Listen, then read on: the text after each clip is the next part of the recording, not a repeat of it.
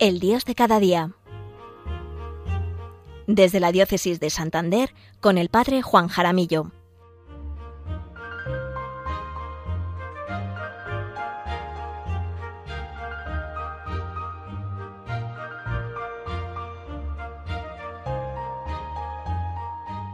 Buenos días, queridos oyentes de Radio María.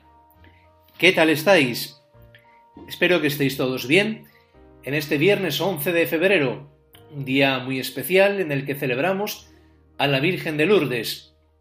Me alegra mucho estar de nuevo con vosotros, como cada segundo viernes de mes, para hablar de nuestro Dios, del Dios de cada día, del Dios que en cada momento nos acompaña, que está con nosotros. Les habla el Padre Juan Jaramillo, párroco en el Valle de Mena, al norte de la provincia de Burgos y diócesis de Santander. Les hablo como siempre desde la parroquia de Nuestra Señora de las Altices, en Villasana de Mena. Encomendamos a María Santísima las reflexiones de este día. Y hoy, 11 de febrero, hablaremos, como no, de la Santísima Virgen, hoy que celebramos a la Virgen de Lourdes y, como nos recuerda San Bernardo, de María nunquansatis, de María nunca nos cansaremos, nos saciaremos de hablar, porque podemos ver todas las virtudes cristianas reflejadas en María Santísima. Hablar de Lourdes es hablar de un santuario muy querido para todos los cristianos, en el que siempre que acudimos en peregrinación nos sentimos en casa, en la casa de nuestra Madre. Yo creo que cada santuario mariano tiene un cariz particular, especial, y me llama mucho la atención la caridad cristiana que siempre he encontrado en Lourdes. Yo lo que siempre hemos encontrado, porque me puedo hacer eco, de todas las personas que acuden allí en peregrinación. El trato tan lleno de cariño, de bondad, el cuidado, el respeto que se tiene hacia los enfermos, la inmensa multitud de voluntarios que hacen posible que el santuario lleve a cabo su misión, esto para mí es ya un milagro de la presencia de la Virgen María en Lourdes. Ver a tantas y tantas personas que sin conocerse de nada se ayudan, se confortan. Esto nos muestra que es María Santísima la que está allí diciéndonos con los hechos el distintivo de la vida cristiana. Amaos como yo os he amado. En esto conocerán que sois mis discípulos, si os amáis los unos a los otros. Os invito en esta mañana a que leamos el Evangelio en clave mariano, en clave de María, y nos daremos cuenta que María está siempre sirviendo, siempre ayudando, siempre consolando, siempre viviendo para los demás y por los demás. Ya lo hemos dicho muchas veces, que lo propio de Dios es el amor. Nosotros hemos sido creados a su imagen y semejanza, lo cual significa que nos realizaremos en plenitud viviendo en el amor. María Santísima, que bien entendió que Dios es amor. El Evangelio nos muestra el espíritu de caridad de María con unas cuantas pinceladas. Mirad, en la Anunciación, el ángel le dice a María, Tu pariente Isabel está ya de seis meses la que llamaban estéril, porque para Dios nada hay imposible. El ángel no le dice nada más.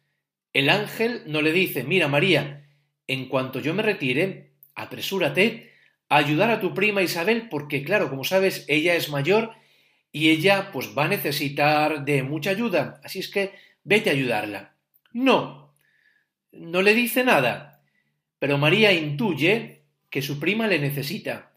Y entonces María se pone en camino, como dice el Evangelio, presurosa. María va a servir y lo quiere hacer con prontitud, no quiere perder el tiempo. María quiere llegar. María desafía el camino, los peligros. Es más, María no se detiene a pensar en sí misma, porque claro, María tiene que hablar con, con José de lo que le ha dicho el ángel. María tiene un problema, pero no piensa en ello. en lo que le tendrá que decir a José, María se puso en camino. Así es María, llena de caridad, llena de amor. También María está presente en las bodas de Caná. Dice el Evangelio que había una boda en Caná de Galilea y que estaban ahí Jesús y su madre. Participan como unos vecinos más de la alegría de una pareja que contraía matrimonio. Todo está aquí muy humano, como humano es Dios, que participa también de nuestros momentos de fiesta, de nuestros momentos de alegría. María, como es propio de las almas grandes, estaba allí atenta a las posibles necesidades que fueran surgiendo y se da cuenta que falta el vino, cosa muy grave para una boda judía que en su mentalidad era augurio de mala suerte, de que las cosas no iban a ir bien para esa joven pareja. María pasa del constatar un problema a poner la solución. Recuerdo a un formador en el seminario que me dijo soluciones, no problemas. Es decir, hay que pasar a los hechos. Obras son amores y no buenas razones. Nosotros todavía tenemos mucho, muchísimo que aprender de María en este aspecto. Se nos va la vida en lamentos infructuosos, en quejas pesimistas, esperando que alguien nos venga a solucionar los problemas.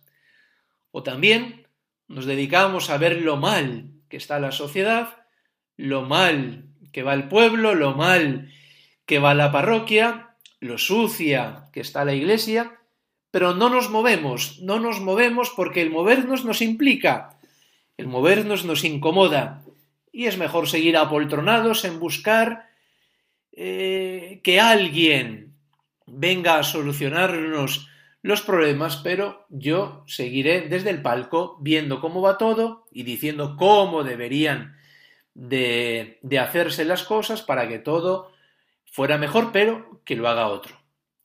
Los sirvientos, los sirvientes, dice el Evangelio, que llenaron las tinajas de agua hasta arriba. Era necesario que Jesús contara con esa mediación humana. No podía hacer el milagro él solo. Está claro que lo podía resolver él solo, pero es que Dios cuenta con nosotros, como dice San Agustín, Dios que te creó sin ti, no te salvará sin ti.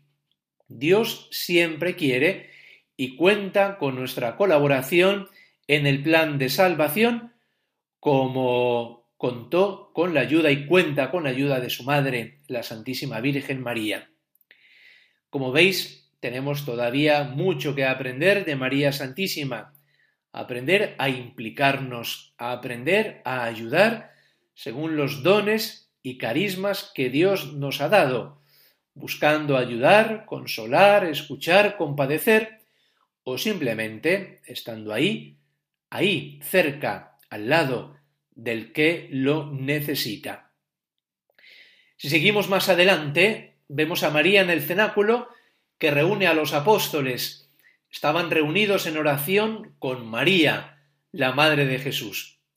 Así es María, siempre está presente, siempre sirviendo, siempre ayudando, siempre consolando, siempre dando ánimos, siempre creando comunidad. Qué importante es esto último. Como María, hacer de nuestras parroquias, de nuestras comunidades cristianas, auténticas comunidades como la que creó María, donde se acoge, donde se tiende la mano, donde se consuela, donde se anima, donde se crean vínculos de unión, vínculos de comunión. Pues bien, vamos ahora a reflexionar, a pensar, a meditar en qué medida también nosotros nos parecemos a María Santísima en esta actitud de servicio, de caridad. Vamos pues a reflexionar unos cuantos segundos para que la palabra del Señor vaya calando poquito a poco en nuestros corazones.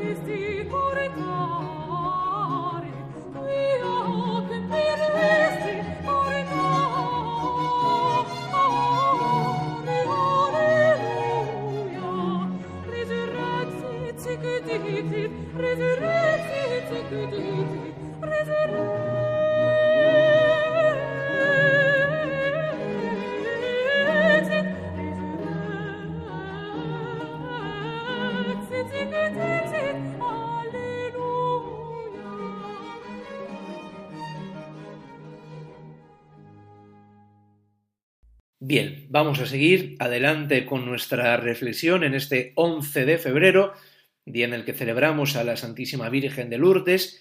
Ya hemos hablado de María Santísima, que tiene como distintivo, podríamos hablar también de la vida de oración, pero hoy nos hemos querido fijar en este distintivo propio de María, que es la caridad, y lo hemos visto en la Anunciación, cómo va presurosa a ayudar a su prima Santa Isabel, Hemos visto en las bodas de Caná, María atenta a las necesidades de esta joven pareja. Le vemos también en el cenáculo, ¿eh? arropando, acogiendo, fortaleciendo a esta pequeña comunidad cristiana. Y vamos ahora a leer una carta de Santa Bernardé Subirú, la niña a la que la Virgen María se le aparece en Lourdes, y qué mejor que sea ella la que nos narre con sus palabras la visita de la Virgen María. Esta carta la escribe Santa Bernardé Subirú, la escribe al padre Gondrand en el año 1861 y esta carta aparece en el oficio de lectura de este día. Dice Santa Bernardé, cierto día fui a la orilla del río Gaf a recoger leña con otras dos niñas. Enseguida oí como un ruido. Miré a la pradera, pero los árboles no se movían. Alcé entonces la cabeza hacia la gruta y vi una mujer vestida de blanco, con un cinturón azul celeste y sobre cada uno de sus pies una rosa amarilla, del mismo color que las cuentas de su rosario. Creyendo engañarme, me restregué los ojos, metí la mano en el bolsillo para buscar mi rosario. Quise hacer la señal de la cruz, pero fui incapaz de llevar la mano a la frente. Cuando la señora hizo la señal de la cruz, lo intenté yo también, y aunque me temblaba la mano, conseguí hacerla. Comencé a rezar el rosario mientras la señora iba desgranando sus cuentas, aunque sin despegar los labios. Al acabar el rosario, la visión se desvaneció. Pregunté entonces a las dos niñas si habían visto algo. Ellas lo negaron y me preguntaron si es que tenía que hacerles algún descubrimiento.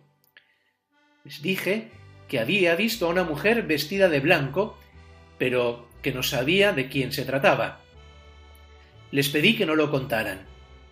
Ellas me recomendaron que no volviese más por allí, a lo que me opuse.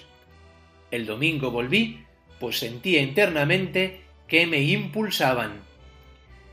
Aquella señora no me habló hasta la tercera vez y me preguntó si querría ir durante quince días. Le dije que sí, y ella añadió que debía avisar a los sacerdotes para que edificaran allí una capilla. Luego me ordenó que bebiera de la fuente. Como no veía ninguna fuente, me fui hacia el río, pero ella me indicó que no hablaba de ese río, y señaló con el dedo la fuente. Me acerqué y no hallé más que un poco de agua entre el barro. Metí la mano y apenas podía sacar nada, por lo que comencé a escarbar y al final pude sacar algo de agua. Por tres veces la arrojé y a la cuarta pude beber. Después desapareció la visión y yo me marché. Volví a ir allí durante quince días. La señora se me apareció como de costumbre, menos un lunes y un viernes. Siempre me decía que advirtiera a los sacerdotes que debían edificarle una capilla. Me mandaba lavarme en la fuente y rogar por la conversión de los pecadores. Le pregunté varias veces quién era, a lo que me respondía con una leve sonrisa. Por fin, levantando los brazos y ojos al cielo, me dijo, Yo soy la Inmaculada Concepción. En aquellos días me reveló también tres secretos, prohibiéndome absolutamente que los comunicase a nadie, lo que he cumplido fielmente hasta ahora.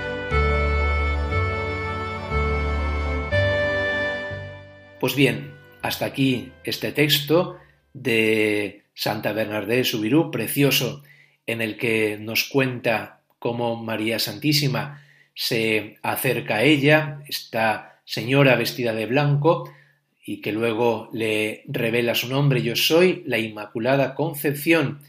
Ojalá que todos nosotros, como esta niña, experimentemos en nuestra vida esa, esa sonrisa de María, como dice ella, a lo que me respondía con una leve sonrisa, la sonrisa de nuestra Madre, la sonrisa de la Santísima Virgen María, que nos acompaña, que nos protege, que nos arropa bajo su manto maternal y que nos lleva a Jesús. Hasta aquí nuestra reflexión de este viernes del Dios de cada día que nos acompaña, que nos acompaña de un modo especial por medio de su Madre, la Santísima Virgen de Lourdes. Ya saben que se pueden poner en contacto conmigo por medio del correo electrónico del programa, el Dios de cada día 13 en minúscula y todo seguido, arroba radiomaria.es. Que tengáis un buen fin de semana. Recordad siempre que María nos lleva a Jesús. Ojalá que también como nosotros tengamos para que nosotros tengamos ese, esa costumbre de llevar nuestro rosario en el bolsillo, como Santa Bernadette, que inmediatamente fue a su bolsillo a sacar su rosario, que lo llevemos siempre con nosotros. Nos vemos de nuevo, si Dios quiere, el 8 de abril, segundo viernes de mes, viernes de Dolores, víspera ya de la Semana Santa. No nos veremos en marzo, el 11 de marzo, que es cuando nos corresponde, porque nos darán a esa misma hora una charla cuaresmal aquí en Radio María. Así es que todos muy atentos para escuchar ese viernes esa charla de cuaresma que tanto nos ayuda a centrarnos en nuestra vida cristiana y sobre todo a continuar en nuestro proceso de conversión.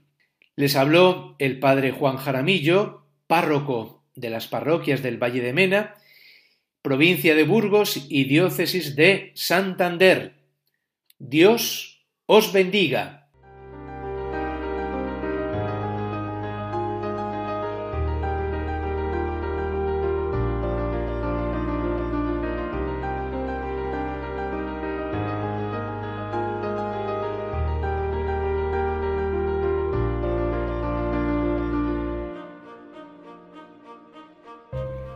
Finaliza en Radio María, El Dios de cada día. Desde el Obispado de Santander con el Padre Juan Jaramillo.